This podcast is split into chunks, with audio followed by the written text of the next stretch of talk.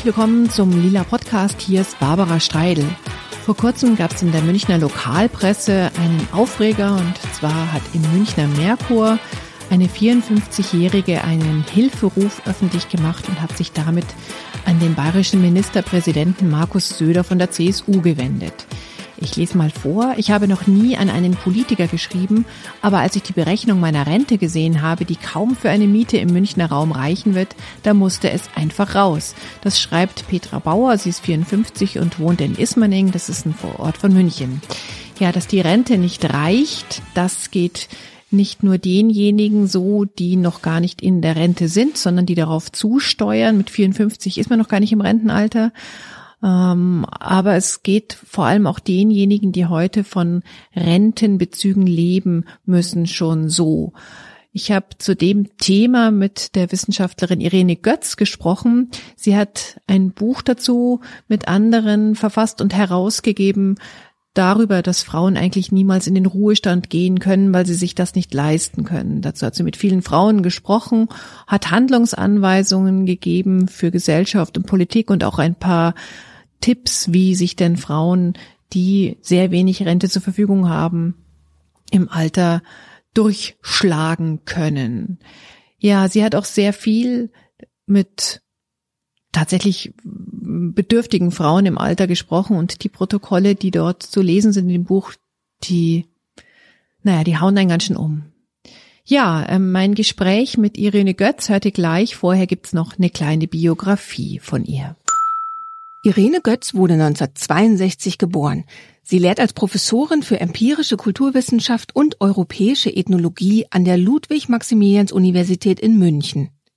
Götz publiziert häufig über die Prekarisierung in der Arbeitswelt, also die zunehmende Zahl von Arbeitsplätzen, mit denen die Existenz nicht bestritten oder gesichert werden kann. Ihr derzeitiger Forschungsschwerpunkt sind die Lebensverhältnisse von Frauen im Alter. 2019 erschien das von ihr herausgegebene und mitverfasste Buch Kein Ruhestand, wie Frauen mit Altersarmut umgehen. Ist Altersarmut weiblich? Ja, Altersarmut ist weiblich. Es gibt natürlich auch betroffene Männer. Aber wenn wir uns die Zahlen anschauen, ist es so, dass Frauen, gerade wenn sie lange Teilzeit gearbeitet haben, für die Kinder zuständig waren, Pflegetätigkeiten übernommen haben, dass die mehr betroffen sind. Das hat damit zu tun, dass Frauen immer noch einen Pay Gap haben. Sie verdienen durchschnittlich 21 Prozent weniger als Männer. Das hat auch viele Gründe. Frauen bekommen häufig bei Verhandlungen weniger Geld von ihren Vorgesetzten. Sie werden seltener befördert. Man sagt auch, sie treten weniger selbstbewusst auf. Und die Zeiten von Teilzeitarbeit sind eben auch nicht karrierefördernd, sodass sie weniger leicht befördert werden. Und das Ganze potenziert sich dann im Alter nochmal. Also aus diesem Gender Pay Gap von durchschnittlich 21 Prozent wird dann ein Gender Pension Gap, der ist fast 60 Prozent. Das heißt, die durchschnittliche Rente von Frauen deutschlandweit ist immer noch unter 700 Euro und äh, die von Männern ist etwa 1100 Euro. Wobei das in den neuen Bundesländern noch besser ist, da ist der Unterschied geringer weil noch die Rentnerinnen ähm, da sind aus den DDR-Jahren, die einfach Vollzeit gearbeitet haben. Jetzt gibt es ja immer so verschiedene, ähm, wie soll ich sagen, Filter, die auf solche Zahlen draufgesetzt werden können. Jetzt hatten Sie schon den Ost-West-Vergleich. Dann könnte man noch den Nord-Süd-Vergleich oder den Stadt-Land-Vergleich machen. Gibt es denn in irgendeiner Weise einen Filter, wo man sagt, ja, also hier ähm, ist die Rente dann doch einigermaßen ausgeglichen? Ja, also ausgeglichen ist sie, wenn eine Frau 45 Jahre gearbeitet hat, nie unterbrochen hat und eine Erwerbsbiografie wie üblicherweise die Männer hat.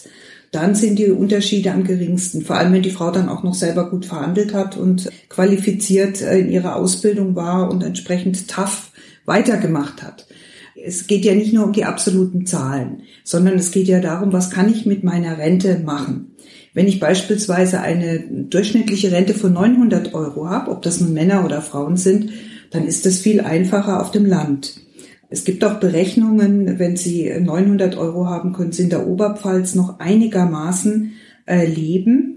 In einer Stadt wie München brauchen sie dagegen schon 1350 Euro. Und auf die kommen, gerade was Frauen anbelangt, nur ein Bruchteil, also ein winziger Prozentsatz. Und damit sind Frauen gerade in den teuren Städten mit ihren Renten doppelt benachteiligt, wohingegen sie auf dem Land, vor allem wenn noch Familien vielleicht drumherum sind und sie unterstützen, da sind sie besser dran. Das heißt, Alleinsein in Kombination mit Altersarmut in einer eher kostspieligen, anspruchsvollen Umgebung ist eigentlich eine Katastrophe. Ja, also die Zahlen allein, was ich an Rente habe, sind es eben nicht, sondern es müssen mehrere Faktoren zusammenkommen. Vielleicht auch eine schlechtere Gesundheit, so dass ich auch nicht mehr aktiv werden kann und vielleicht noch einen Minijob aufnehmen kann, keine unterstützenden Netzwerke außenrum. Das ist nicht nur die Familie, das sind vielleicht auch Nachbarn oder Freundinnen, die man äh, kennt. Und da ist auch wieder die sozialen Unterschiede sind da ganz eklatant. Wenn diese Netzwerke, die ich zur Verfügung habe, besser gestellt sind und vielleicht ja auch mir mal ähm, einen Kinobesuch schenken oder äh, eine juristische Beratung umsonst geben können, wie komme ich an äh, Grundsicherung etwa, dann ist man im Vorteil. Das heißt, die Milieus und Frauen aus dem Bildungsbürgertum sind auch von Altersarmut bedroht, wenn sie allein sind, aber sie haben andere Netzwerke und können damit mit Unterstützungsleistungen das viel, viel besser auffangen. Hm, das heißt irgendwie so, der Kanal, was kann ich denn jetzt nun tun, ist dann da mehr geöffnet. Jetzt haben Sie 50 Frauen richtig? Mhm. Ähm, Im Alter, jetzt muss ich auf den Zettel schauen, 50 Frauen zwischen 63 und 85 befragt genau. im Rahmen mhm. ihres Buches und sehr viele Geschichten gefunden. Eine hören wir mal kurz an. Nicht nur eine gesunde, vitaminreiche Ernährung, sondern auch die Körperpflege gehört unter Umständen in den Bereich Luxus. Ein regelmäßiger Friseurbesuch ist für Heidi Grujau trotz großen Mangels an allem jedoch ein Muss, denn sie schafft, körperlich eingeschränkt, das Haarewaschen nicht mehr selbst. Andere haben den Friseurbesuch längst gestrichen. Die laufenden Kosten sind einfach zu hoch. Außer der Miete, so Traudel Heller, hast du Versicherungen, Zähne, Sterbe, Hausrat. Wissen Sie, was da noch bleibt? Ja, jetzt suchst du überall, wo du Schnäppchen machst. Ich gehe auch zu Secondhand und was weiß ich, wie die alle heißen. Ich habe da auch kein Problem damit, wissen Sie? Und eigentlich bin ich noch eine von den alten Hausfrauen. Ich kann aus allem was machen. Die gerade erwähnte Frau die verzichtet einfach. Mhm. Auch beim Essen spart ja. sie halt ein. Ja. Ist das eine typische Strategie, mit dem kleinen Budget umzugehen? Ja, also die Frauen haben meistens bei sich selbst gespart. Ähm, das Wichtigste war ihnen etwa, dass sie den Enkelkindern noch Geschenke machen können, dass sie nach außen aber auch nicht sichtbar erkennbar sind als Bedürftige. Das heißt, alles nach außen wird versucht aufrechtzuerhalten, also Kleidung wird geschont, man investiert aber eher dann nochmal in ein Stück Kleidung als ins Essen, mhm. weil man möchte ja nicht, dass man von außen sieht, dass man das nicht mehr kann. Aber die Strategien sind sehr typisch. Ähm, man macht die Haare selber, man verzichtet auch auf Hobbys etwa, man zieht sich zurück. Ähm, denn Hobbys, vor allem die Geldkosten, kann man sich nicht mehr leisten. Damit kann man mit den früheren Freundeskreisen nicht mehr mithalten. Da möchte man das nicht zugeben, weil es schambesetzt ist. Und dann kommt eben häufig, dass man sich auch zurückzieht. Hm. Und dass man am Monatsende nur noch Spiegeleier ähm, brät oder ähm, vielleicht sogar die Krautwickel aus weggeworfenen Kohlrabi-Blättern aus dem Supermarkt macht. Das sind Geschichten, die uns auch sehr berührt haben. Die sind, sind kein Einzelfall. Hm. Mich haben die auch sehr berührt beim Lesen und habe dann auch gefragt, gerade dieser Punkt, den Sie angesprochen haben, dass man so isoliert ist dabei, also das auch nicht sagen kann und man so richtig das Herz ausschütten kann, eben ja. weil man ja die Fassade wahren äh, möchte.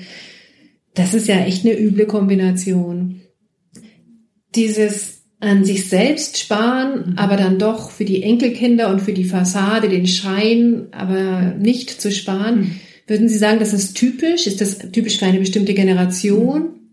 Ja, die jetzige Generation, die ähm, ist aufgewachsen in den Nachkriegsjahren, vielleicht noch sogar in den letzten Kriegsjahren und hat von Anfang an gelernt, wenn es Mädchen waren, ähm, sich zurückzunehmen. Die Brüder haben möglicherweise sogar die bessere Ausbildung bekommen. Bei den Mädchen hieß es, na ja, ähm, ihr heiratet ohnehin.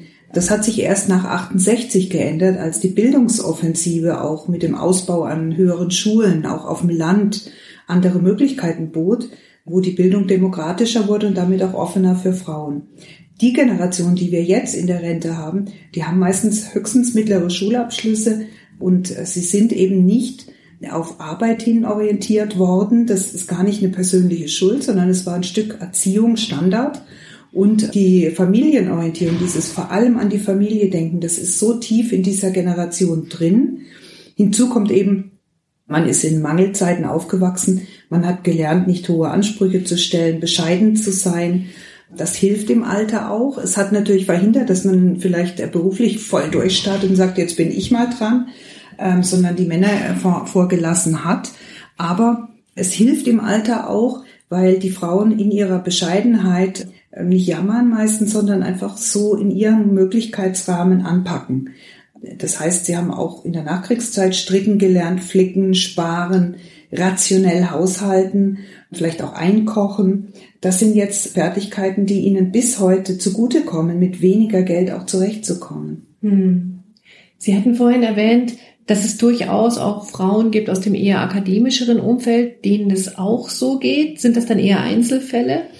Es ist so, Frauen, die aus dem akademischen Milieu kommen, haben häufig auch diese Altersarmut, wenn sie alleine leben. Wenn sie jetzt in einer Beziehung leben, ist klar, das gilt für alle, dann hat man doppeltes Einkommen. Aber gerade die Frauen aus dem Bürgertum, für die war der Abstieg, der soziale Abstieg, die Scheidung. Scheidung ist heute üblich und man ist viel bewusster, hoffentlich auch die Frauen im Umgang mit den Verhandlungen während der Scheidung. Die Frauen, die wir befragt haben, und das ist, glaube ich, für eine Generation ganz typisch, haben auch da zurückgesteckt. Manche haben uns gesagt, na ja, wir sind schlechter rausgekommen aus der Scheidung. Wir hatten nicht so gute Anwälte. Wir haben uns nicht so ausgekannt. Finanzsachen waren immer Männerangelegenheiten. Und ich wollte auch nicht so viel fordern, weil dann wäre vielleicht die Eigentumswohnung für die Kinder verloren gewesen. Also auch da hat man immer um des lieben Friedens willen und damit die Kinder den Kontakt zum Vater behalten, damit sie selber auch etwas bekommen von ihm, vielleicht zurückgesteckt. Das mhm. heißt, Scheidung war einerseits für diese Generation das erste Mal im breiteren Umfang möglich, auch durch eine Reform des Scheidungsrechts. Die Schuldfrage wurde abgeschafft. Man hat Unterhaltsansprüche gehabt, aber diese Emanzipation, die das einerseits aus ganz patriarchalen, wirklich harten Verhältnissen bedeutet hat, das hat den Nachteil wieder gehabt, dass die Frauen finanziell und beruflich von ihrer Erziehung her nicht auf die Folgekosten vorbereitet waren. Und da kann man hoffen, dass das die heutige Generation einfach weiß. Klar, ein Ehemann ist keine Lebensversicherung und äh, das hat sich umgesprochen.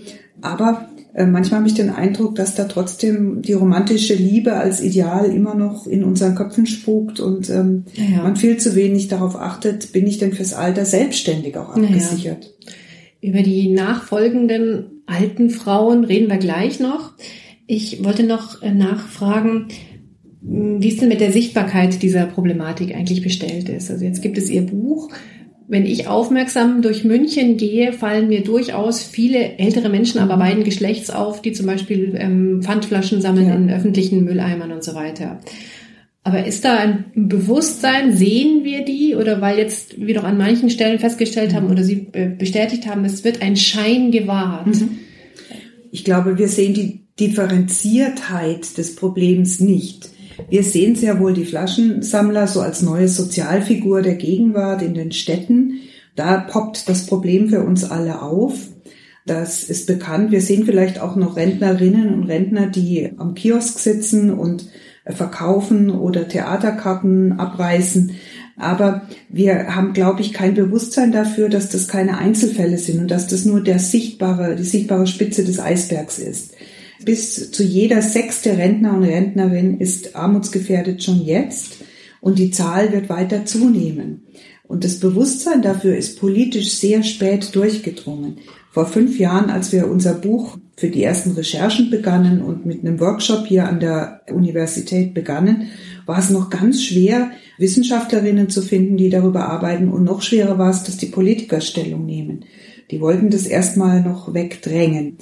Die ungute Nachricht. Inzwischen ist es ja seit dem Bundestagswahlkampf 2017 ein Thema. Es gibt Diskussionen um die Grundrente, die äh, eingeführt werden soll, wobei sich da die Koalition nicht einigen kann und leider immer noch die CDU an der Bedürftigkeitsprüfung festhält. Und die ist für viele Rentnerinnen einfach eine Katastrophe, denn stellen Sie sich vor, Sie haben ohnehin ein Schamproblem. Sie schämen mhm. sich und mhm. glauben, oh Gott, äh, ich will nicht zum Amt.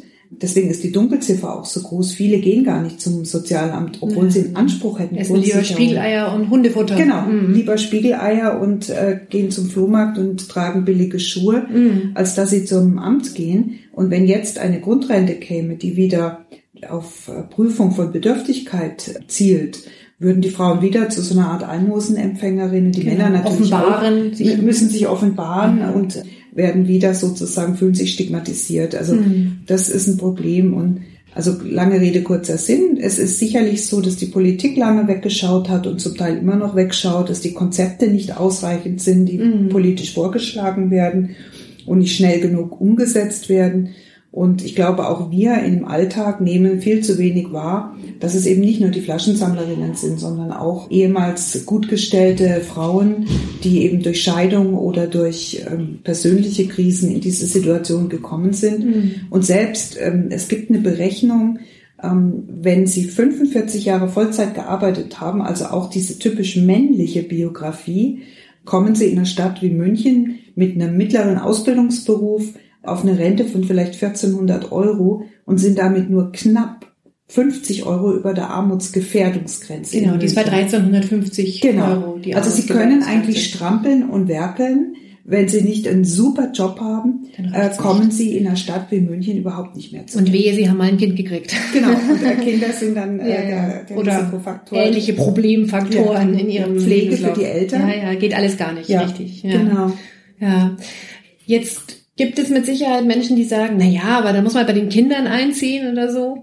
Ähm, und Generationenvertrag. Ähm, ähm, es ist nicht nur ein Thema von Scham, sondern auch ein Thema von, wem möchte ich zur Last fallen? Wie, wie wird damit umgegangen? Also quasi mit dem, mit dem Kontakt halten zur, zur jüngeren Generation. Ja, wir haben ja in unserem Buch über den Nichtruhestand der Frauen ähm, danach auch gefragt oder wir haben das beobachtet und Viele ähm, haben gesagt, wir würden niemals unseren Kindern zur Last fallen wollen. Die knabbern ja selber, die haben ja selber nicht viel. Wie sollen wir denen auch noch ähm, etwas abverlangen?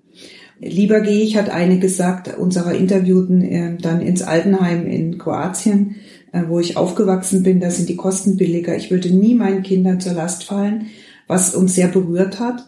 Denn die Frauen waren noch diejenigen, die meistens ihre eigenen Eltern gepflegt haben und wollen das aber vielleicht auch aus dieser Erfahrung raus, wie hart das ist, ihren eigenen Kindern nicht zumuten, zumal die, wenn sie in der Nähe wohnen, wirklich auch finanziell kaum über die Runden kommen mhm, mit ja, der Familie. In einer Stadt wie München ist es für alle schwer. Genau. Unser Buch geht ja vor allem ganz bewusst deshalb auch über städtische Armut oder Armut in Städten, weil da die Kosten so hoch sind. Und mhm.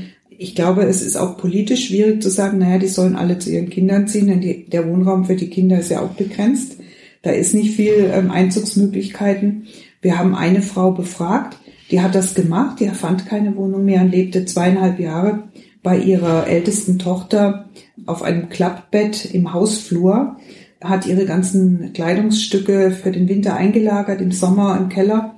Und ihr einziger Besitz in der Wohnung war ein kleiner Kühlschrank für sich, weil sie äh, gesundheitlich eingeschränkt war und die einfach selber kochen musste. Hm. Und sie hat sich furchtbar fast schon geschämt, dass sie gar kein Privatleben, auch kein Intimleben mehr haben konnte. Ja, mag, man mag immer denken, ach, das ist doch eine Familie, aber nein. Ja. Außerdem haben diese, diese ähm, Menschen ja jahrzehntelang eben nicht miteinander gewohnt. Und da stimmt ja dann irgendwie alles nicht mehr. Man muss sich erstmal wieder aneinander gewöhnen und dann ohne Platz und ohne Spielraum. Und es ist ja so, dass die äh, Rente als Institution des Staates mal so gedacht war, dass sie eigentlich die Familien von dieser direkten Fürsorge entlastet, sondern wir sagen in der Sozialwissenschaft, es ist eine Vergesellschaftung von Altersversorgung. Das heißt, mit diesem Umlageprinzip ist es ja so, dass die Rentnerinnen heute von der erwerbstätigen Generation heute sozusagen erhalten werden. Hm. Ähm, und ähm, das ist nicht mehr Direktaufgabe der eigenen Familienangehörigen. Ja, es wird verteilt vor allem. Also. Genau. Ja, und jetzt kommt aber diese Diskussion auf, sind denn nicht doch wieder die eigenen Kinder zuständig? Und es ist ja auch in der Sozialgesetzgebung so, wenn man aufstockende Grundsicherung im Alter beantragt beim Sozialamt, dann wird schon auch geprüft, wie viel Einkommen haben die eigenen Kinder. Da gibt's große Freibeträge und viele haben zu Unrecht Angst und sagen, na ja, ich kann ja gar nicht zum Amt gehen, weil dann werden meine Kinder belangt. Das ist meistens nicht so, wenn die wenig verdienen. Aber wir haben eine Tendenz, dass wieder die Familie stärker in die Pflicht genommen hm, wird. Hm, Stichwort Pflege ist das ja dann auch so. Genau. Wer pflegt, pflegt man dann doch, genau. fährt jeden Tag hin, genau. hat dann wieder eine Lücke, eine Lücke in der eigenen Erwerbsbiografie. Genau. Naja, absolut. Genau. Jetzt gibt es ja neben der familiären Kombination, also mhm. quasi bei der Kindergeneration einziehen, noch die andere Variante. Ich finde eine gleichgesinnte, mhm. es muss jetzt gar keine Liebes- oder romantische mhm. Beziehung sein, ähm, und versuche mit ihr zusammen mhm. als Team wieder über die Runden zu kommen. Da hören wir jetzt auch noch mal ein Zitat. Beate Flossmann will unbedingt in München bleiben. Es ist die Stadt, in der sie aufgewachsen ist. Ihre Tochter und Enkelin zu Hause sind und ihre Freundinnen und Freunde leben, die sie seit Jahrzehnten kennt und die sie unterstützen. Wenn ihr aber eine noch höhere Miete droht, zieht sie als letzte Möglichkeit in Betracht, mit einer Freundin zusammenzuziehen. Auch wenn es ihr schwer fallen wird, wie sie mit großer Überzeugung formuliert. Ich habe keinen Bock mehr, mich auf Neues einzustellen und wieder neu anzufangen. Ist das ein Modell, was ähm, häufiger verbreitet ist, also quasi eher so eine Wohngemeinschaft? Das wird immer mehr diskutiert und zwar vor allem in den, sag ich mal, linksliberalen Milieus, vielleicht jetzt heute auch bei den 68er Frauen, die im Alter jetzt angekommen sind. Wir haben das gehört, auch von Frauen, die solche Formen prüfen. Ähm, aber wir haben auch viel Skepsis gehört, so nach dem Motto, naja, wir haben jetzt lange allein gelebt, wir waren lange für uns allein zuständig und jetzt nochmal wie früher vielleicht in der Jugend in die WG, das muss dann auch passen. Und dazu kommt, dass man ja auch nicht aus der Stadt weg möchte. Ähm, und das ist auch nachvollziehbar, weil man in der Stadt seine Netzwerke hat, weil man seine Infrastruktur hat, etwa auch Fachärzte, die man mit zunehmendem Alter auch vielleicht braucht. Und wenn man jetzt irgendwo eine Wohnung sucht, die alten WG-mäßig ausgestattet ist, dann muss man vielleicht so viel Geld auch hinlegen, dass man das nicht hat. Aber es gibt diese Überlegungen. Es gibt auch zunehmend Rentnerinnen und Rentner, die aufs Land ziehen, die auch weit wegziehen, ähm, nach Südosteuropa, wo einfach günstig Wohnungsmöglichkeiten sind. Das ist aber nicht etwas, was man generell empfehlen kann. Und mich erschreckt manchmal, auch jetzt in Reaktion auf unser Buch, kamen auch ähm, Leserzuschriften, die gesagt haben, na ja, wer kann sich denn heute in der Stadt noch eine Wohnung leisten? Das können ja die Familien auch nicht. Da müssen halt die Älteren aufs Land ziehen. Das finde ich so eine Verschiebung von einer Debatte, die hätte es vor 15 Jahren so nicht gegeben, dass so eine Gruppe gegen die andere ähm, mhm. ausgespielt wird und man ähm, einfach so ein Grundrecht auf Bleiben in der Region, in der man lange gelebt hat, in Frage stellt. Naja, oder überhaupt ein Recht darauf, ich möchte selbst wählen, wo ich in einem, genau. äh, wo ich dann überhaupt mein Zuhause genau. haben will. Ich meine, dazu passend ja auch die Fragen mit den Enteignungen der großen genau. Wohnungen, in denen ältere Menschen leben und warum braucht eine alleinstehende alte Frau 100 Quadratmeter?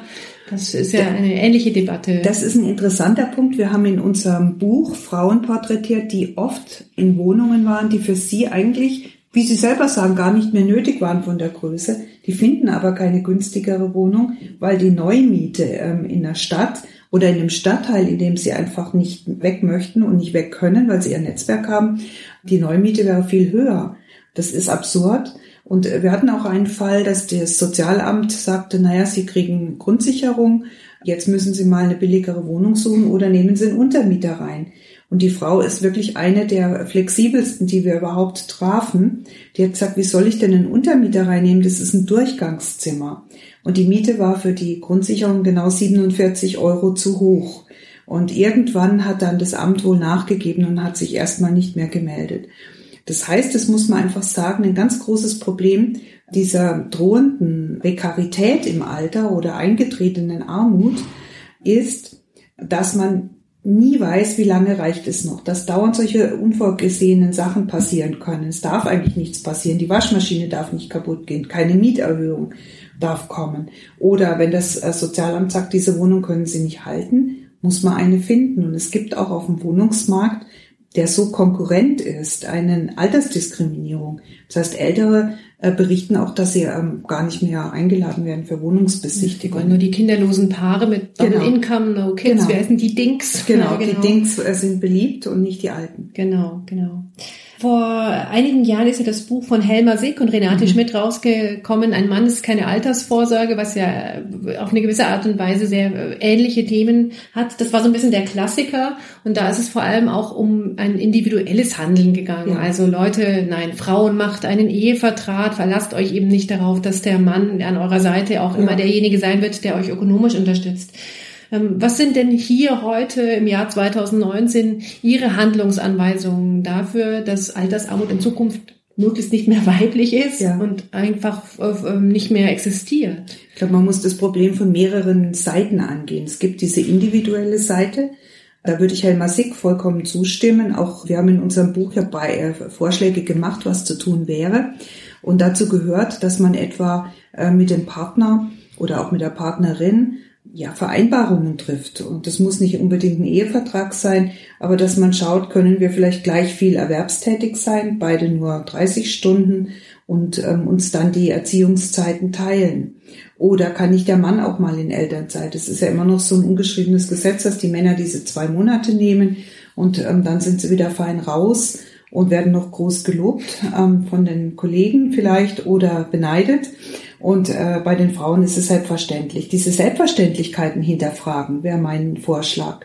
Es kann auch mal der Mann eine Weile zu Hause bleiben. Der holt es meistens leichter wieder ein, würde ich mal sagen. Jetzt ist sicher provokant, aber einfach mal die Rollen hinterfragen und sich nicht alle Zuständigkeiten für Kinder ähm, permanent zuschieben lassen. Und ich glaube, wir brauchen auch sowas wie ein Bewusstsein ganz früh, auch schon in der Schule, wenn ich erlebe, dass ähm, Schülerinnen bei der Berufsberatung vor dem Abitur auch hören, dass dieser Job sich gut eignet, weil er in Teilzeit ähm, angeboten wird, dann ist es vielleicht nett, aber kein gutes Modell. Ich finde, das ist der nächste Punkt. Frauen müssen sich gut überlegen, ob sie es sich zukünftig noch so leisten, weiterhin in Teilzeit zu arbeiten. Und Teilzeit meine ich damit auch zum Teil ins Halbtagsstellen nur. Die bringen zu wenig Rentenpunkte.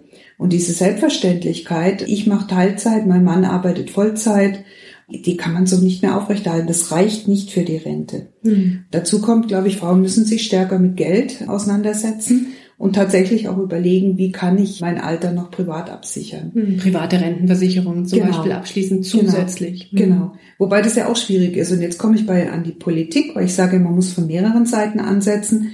Die Politik hat die letzten Jahrzehnte die Rente, die staatliche Rente immer weiter abgewertet. Äh, also sie bringt weniger als früher, weil man den Prozentsatz ähm, abgesenkt hat. Man bekommt jetzt nur noch 48 Prozent vom letzten Gehalt. Das ist deutlich weniger als vielleicht noch in den 70er Jahren, da waren das mal fast 70 Prozent.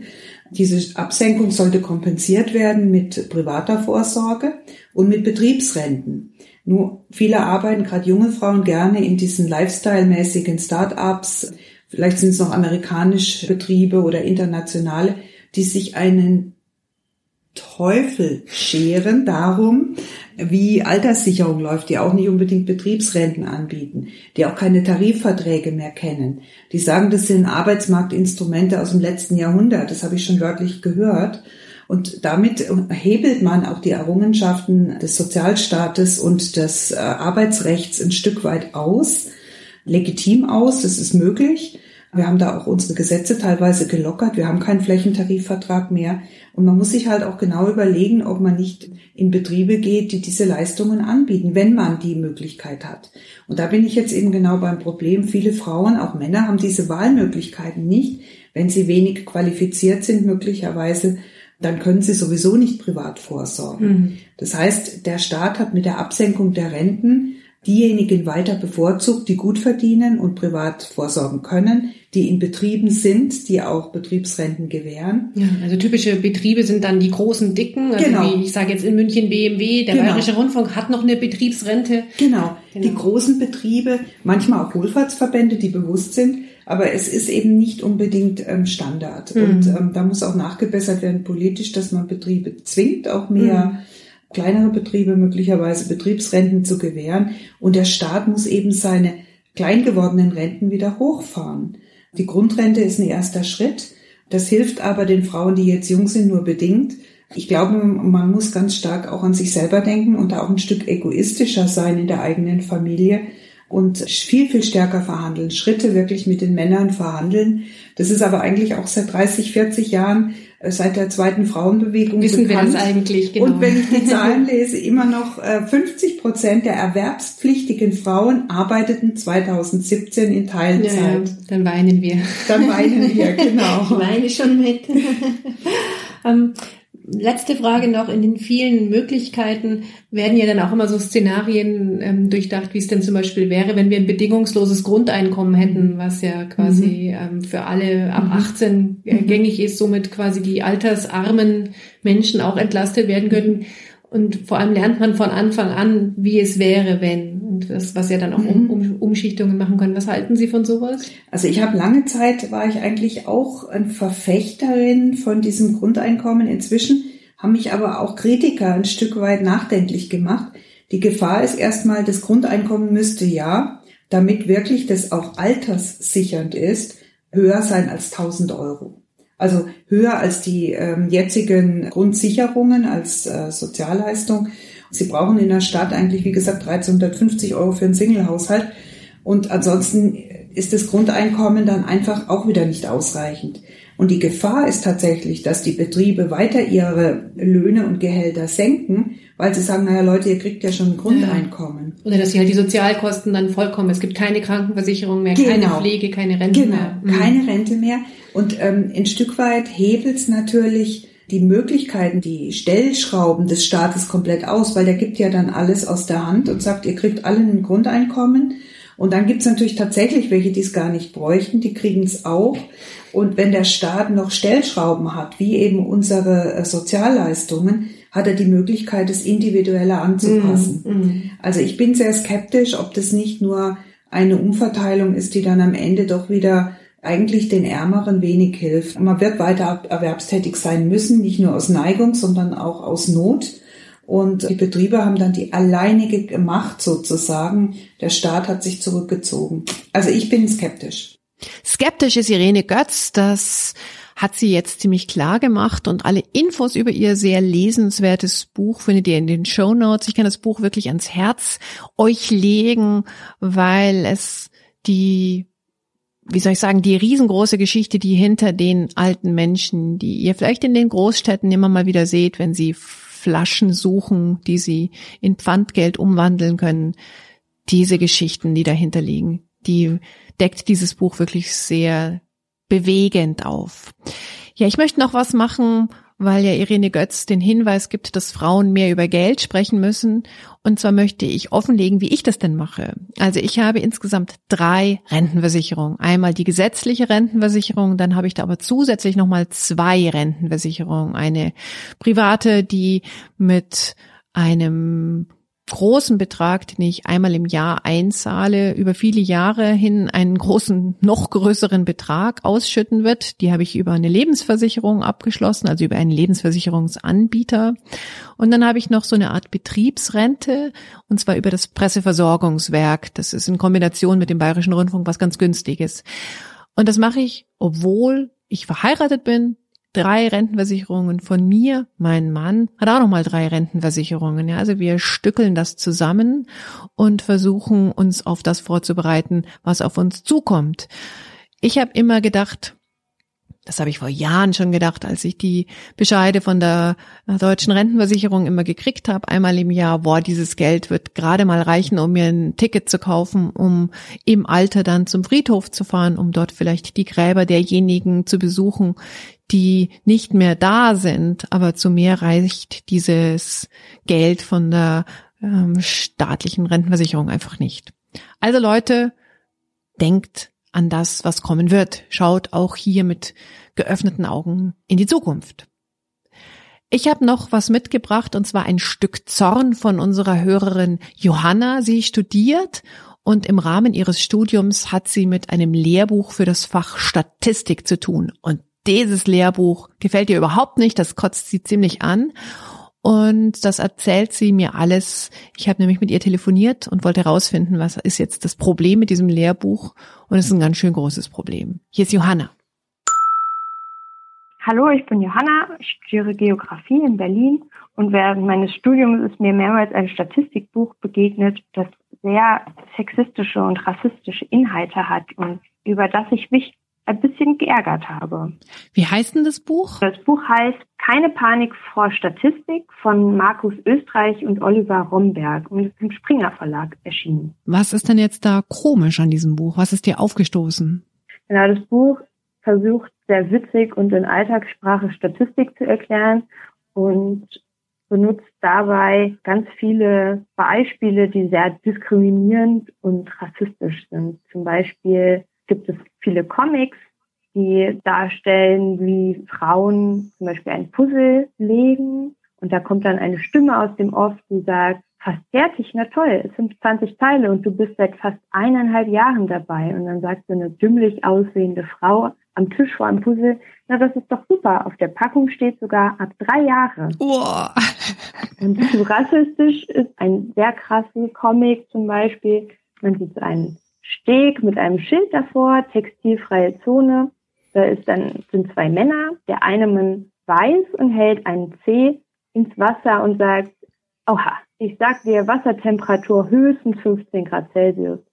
Und dann der zweite Mann, den sieht man von hinten und der grinst so ein bisschen blöd und ist eben schwarz und der sagt, und ich sage, Wassertiefe mindestens 46 Zentimeter. Wow, das erinnert mich ja an die äh, von der Kolonialzeit sehr geprägten Tim und Struppi Comics. Da waren solche Dialoge irgendwie auch noch äh, gang und gäbe.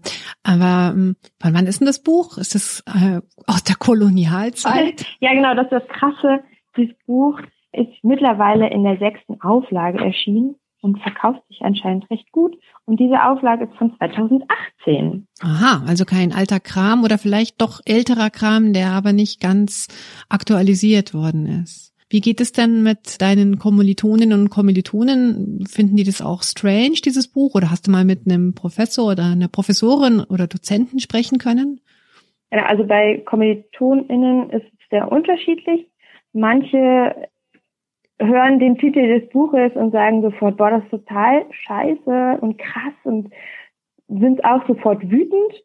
Und anderen Kommilitonen ist es gar nicht aufgefallen. Also die haben das irgendwie gar nicht bemerkt, wenn sie dieses Buch kennen. Mein Statistikdozent empfiehlt dieses Buch nicht direkt, sondern weist darauf hin, dass es das gibt und weist auch dabei darauf hin, dass es ein bisschen sexistisch ist. Aber ich finde, das ist eine Untertreibung. Ich würde es als sehr sexistisch einstufen und eben auch rassistisch. Mhm. Du hast dich dann noch an die Frauenbeauftragte gewendet, oder? Genau, ich habe mich mit der getroffen und darüber geredet und der das gezeigt. Die war derselben Meinung wie ich. Sie fand das auch ganz krass und war auch schockiert darüber und hat dann dieses Buch mit in das Plenum der Frauenbeauftragten meiner Universität genommen und hat auch eine Stellungnahme zum Bibliotheksangebot des Buches geschrieben und erstmal darauf hingewiesen, dass dieses Buch so ist, sozusagen ein Ersuchen geschrieben, dass man dieses Buch finanziell nicht weiter unterstützt, also dass man es nicht kauft. Du hast es jetzt bei deinem Geografiestudium getroffen, aber wo gibt es dieses Buch noch? Also ich denke, dass es bei allen Fächern, die Statistik im Nebenfach haben, dieses Buch zumindest verfügbar ist. Also Biologie, Ökologie, Geografie, aber auch Psychologie oder Sozialwissenschaften. Ich habe dann mal recherchiert und da habe ich nach der Suchmaschine die ersten 30 Unis, die dort aufgeführt werden, Unis in Deutschland, in die Bibliotheken geschaut und festgestellt, dass alle Unis dieses Buch verfügbar haben und auch als Online-Medium. Also es ist wirklich sehr gut verfügbar. Hast du was über die beiden Autoren rausfinden können? Also wo kommen die her? Sind das auch Professoren? Genau, das sind Dr. Markus Österreich und Dr. Oliver Romberg. Also man braucht das Statistikbuch nicht lesen und erfährt zum Beispiel sehr viel über die. Das sind Dozierende an der Uni in Klausthal-Zellerfeld. Wo ist denn das Klausthal-Zellerfeld? Entschuldigung, meine Landkartenkenntnisse. Das ist im Harz. Das ist so ein mhm. kleines, eher strukturschwaches Städtchen im Harz. Technische mhm. Universität Klausthal. Wobei man jetzt nicht das als Erklärung oder als Entschuldigung wohl nehmen kann, die sind in einer strukturschwachen, eher ländlichen Region und deswegen haben sie irgendwie noch nicht kapiert. Dieser Unterschied zwischen Stadt und Land, dass der so oft gezogen wird, finde ich völlig falsch und nicht richtig und mm. auch mhm. gefährlich, dass das immer wieder mm. so getrennt wird, weil ich glaube nicht, dass viele Leute das tatsächlich so sehen würden. Es hat ja oft mal gar nicht mit dem Standort zu tun, sondern mit dem einfach, na, eigentlich hat es nie mit, oder seltenst mit dem Standort zu tun, sondern meistens mit den Menschen. Also jetzt hast du es hier im Lila Podcast publik gemacht, dass dieses Lehrbuch Keine Panik vor Statistik von Markus Österreich und Oliver Homberg beim Springer Verlag. Dass dieses Buch ein problematisches Lehrbuch ist. Du hast es deiner Frauenbeauftragten gesagt, du hast es mit Kommilitonen und Kommilitonen besprochen und auch äh, mit deinen Dozierenden besprochen. Was soll jetzt passieren? Was wünschst du dir? Ja, also langfristig wünsche ich mir natürlich, dass es sowas nicht gibt und dass es mir nicht passiert, dass ich nebenbei während einem Statistikstudium oder so Menschengruppen diskriminiere. Das wäre natürlich Ziel letztendlich. Und kurzfristig hätte ich natürlich eine etwas lautere Reaktion darauf. Ja, dann schauen wir mal. ja, und ich würde oh, mir auch wünschen, dass die Autoren des Buches da vielleicht mal eine Stellungnahme verfassen würden. Das würde mich auch sehr mhm. interessieren, was sie dazu gebracht hat, dieses Buch zu schreiben und wie sie das selber sehen. Es ist ja zu wünschen, dass sie sich weiterentwickelt haben und es jetzt dann doch nicht mehr so lustig finden, dass eine Frau drei Jahre braucht, um ein 20-teiliges Puzzle zu schaffen. Vielen Dank, Johanna, ja. für deinen Hinweis und ich bin gespannt, was die Zuhörenden, was die so dazu zu sagen haben. Ja, ich auch. Vielen Dank, dass ihr mir da die Möglichkeit gegeben habt. Das war Johanna, die sich an uns gewendet hat. An dieser Stelle nochmal danke an Johanna, dass du dich bei uns gemeldet hast und danke an euch, die euch auch an uns wendet. Manchmal dauert es ein wenig, bis wir zurückschreiben, aber nicht selten kommt was dabei raus, hm, was ich jetzt im Falle von Johanna total toll finde. Ich habe nie gewusst, dass es dieses Lehrbuch gibt und ich glaube, dass es bestimmt auch noch andere solche Werke gibt. Und wenn das eine Öffentlichkeit erfährt diese Kritik an solchen Lehrbüchern schadet das bestimmt nicht, um vielleicht die Regale in den Studierendenbibliotheken mit anderen Werken zu füllen. Ja, das war's in dieser Woche vom Lila Podcast von mir. Nächste Woche werden Katrin und Susanne über dies und das und solches und jenes sprechen. Und ja, ich freue mich auf eine sommerliche Zeit. Ah ja, das wollte ich eigentlich noch erzählen. Vielleicht habt ihr im Hintergrund teilweise merkwürdige Geräusche gehört. Das waren die Baustellen in meinem Büro. Draußen hat nämlich der Vermieter den Hof irgendwie ich weiß es nicht, umgegraben kann man ja nicht sagen, aber irgendwie neu gemacht und mit sehr viel Lärm sehr, sehr toll und neu umgestaltet. Und wenn der das nicht gemacht hat, dann hat mein Mann im Nebenzimmer auf der Gitarre gespielt. Insofern ist es bei mir ein lauter Sommer. Ich hoffe, ihr habt einen lauten und guten Sommer. Bis dahin, bleibt uns gewogen. Bis bald. Tschüss, sagt Barbara Streidel.